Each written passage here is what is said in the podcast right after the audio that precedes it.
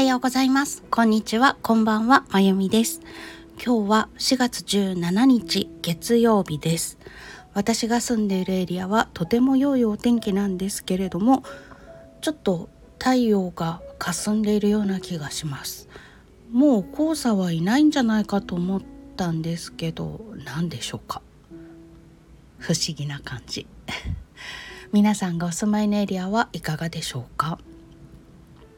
さてそれでは今日も声日記お付き合いください。えーと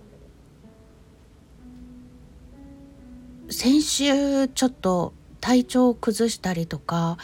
あの黄砂が来たよっていう次の日が気圧が私には合わない感じでめっちゃくちゃ頭痛がするし顔だけすごいほてってもう何も考えることすらできないって感じで。でかなりしんどかったのでお休みをいただきましてああ2連休しちゃった久しぶりとか思いながら。休んでで肩の治療で整骨院に行ってその話をして足をマッサージしてもらってそしたらだいぶすっきりしてあ気圧で頭が痛いとかぼーっとするとかそういう時に足を温めてマッサージするんだ。って新しいことを教わってきました。耳をね耳たぶつかん耳たぶ耳を掴んでぐるぐる回すとかっていうのは前に教わってたのでやったんですけどそれでもどうにもならなくてでも首こり頭痛もあるんだけど今回の頭痛はそっちじゃないぞっていう感じがして鎮痛剤飲むの我慢してたんですけどで整骨院に行ったらすっきりしたのではあ頭だけど足。すっごい離れてるから今までは全然検討の余地もないような感じだったんですけどそうなんだって思いました。さすがですね。さすが体のことを学んでいる人々だなと思って感動しちゃいました、まあ、そんな金曜日を過ごしまして金曜日夜は元気になったので、えーと、声楽の生徒さんのレッスンとあとオーダーメイドコンサートお一人様ご読みいただいてましたのでその方のコンサートをやってきました。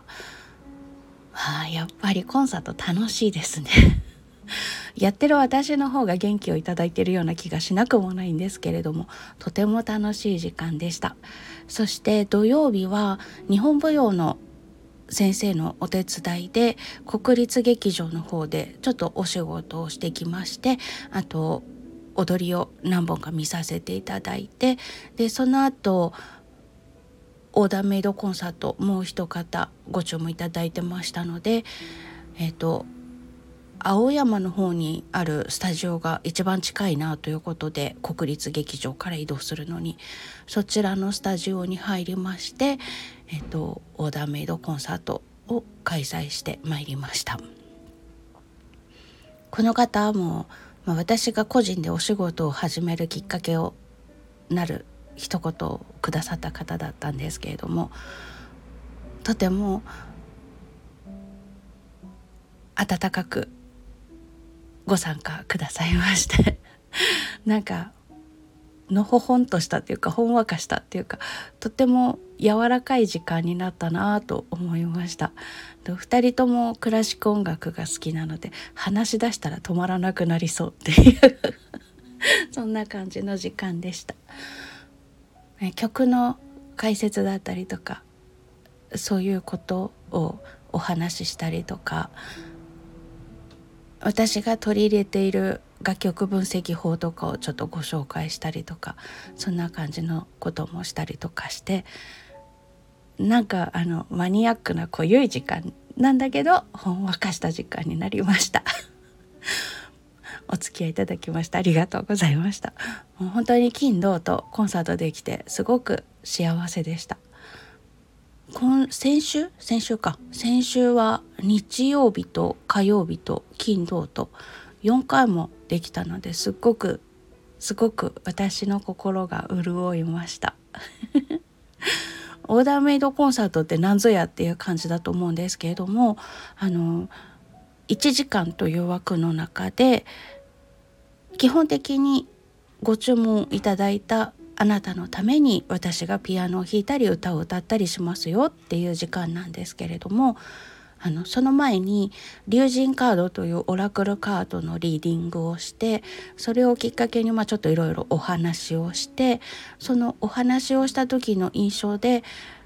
まあ、私が弾く演奏するものですからクラシックになるんですけれどももしくはもう完全にドフリの即興をするっていうそんな感じになるんですけれどもその時の印象からあこのいう曲がいいんじゃないのかなっていうのを選んで弾かせていただいてます。そして1時間。そんな感じのお時間を過ごしていただいておりまして。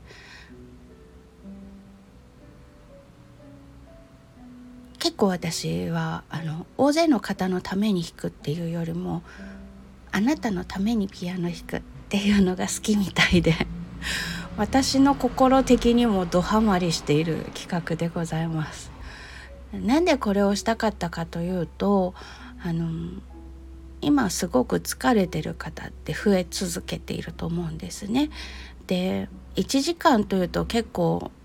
まとまった時間っていう感じなんですけれどもその1時間をどうにか捻出していただく必要はあるんですが1時間もう自分のためだけに使っていただく。おしゃべりをする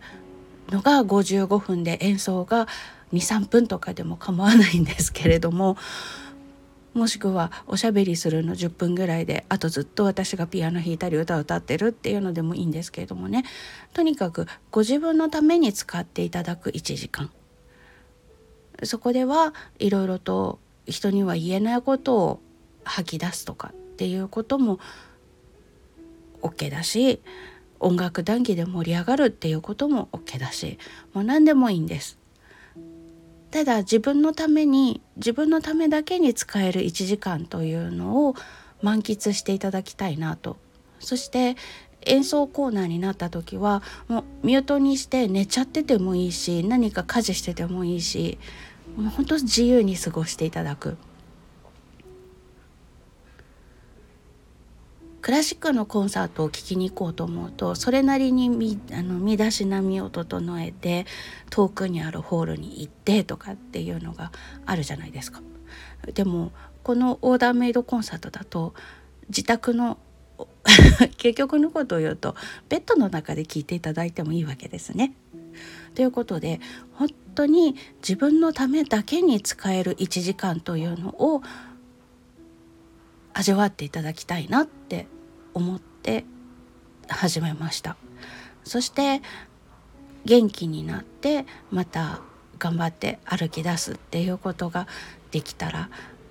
その充電ができる時間になったらいいなと思ってやっています。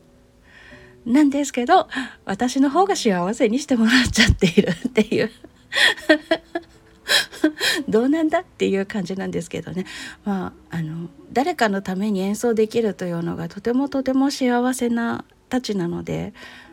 まああのあなたのためにピアノ弾きますっていうのが私の心を充電するっていうイコールなのでとってもお互いにとって良いんじゃないのかなって思ってます。というオーダーメイドコンサートを先週は4件やらせていただいて本当に幸せな時間でございました。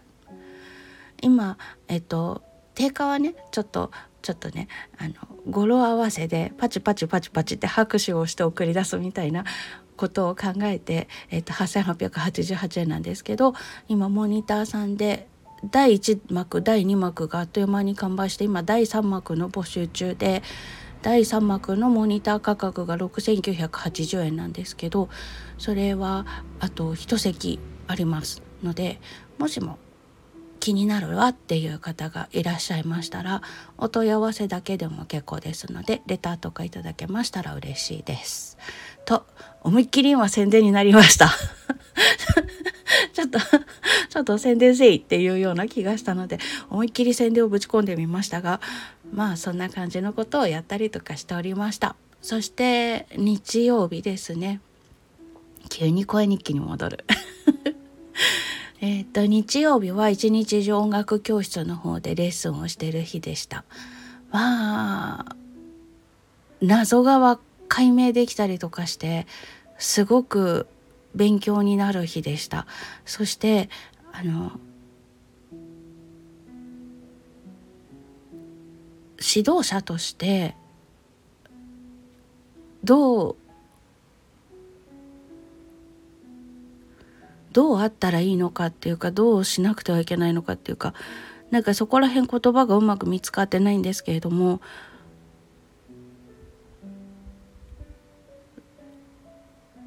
私子どもの生徒さんが多いので子どもたちが自分の力で答えを見つけて学んでいって演奏ができるようになる。そのお手伝いをするのが自分の仕事であって過保護にしてその邪魔をしてはならないなっていうことをひしひしと痛感するような日になりました。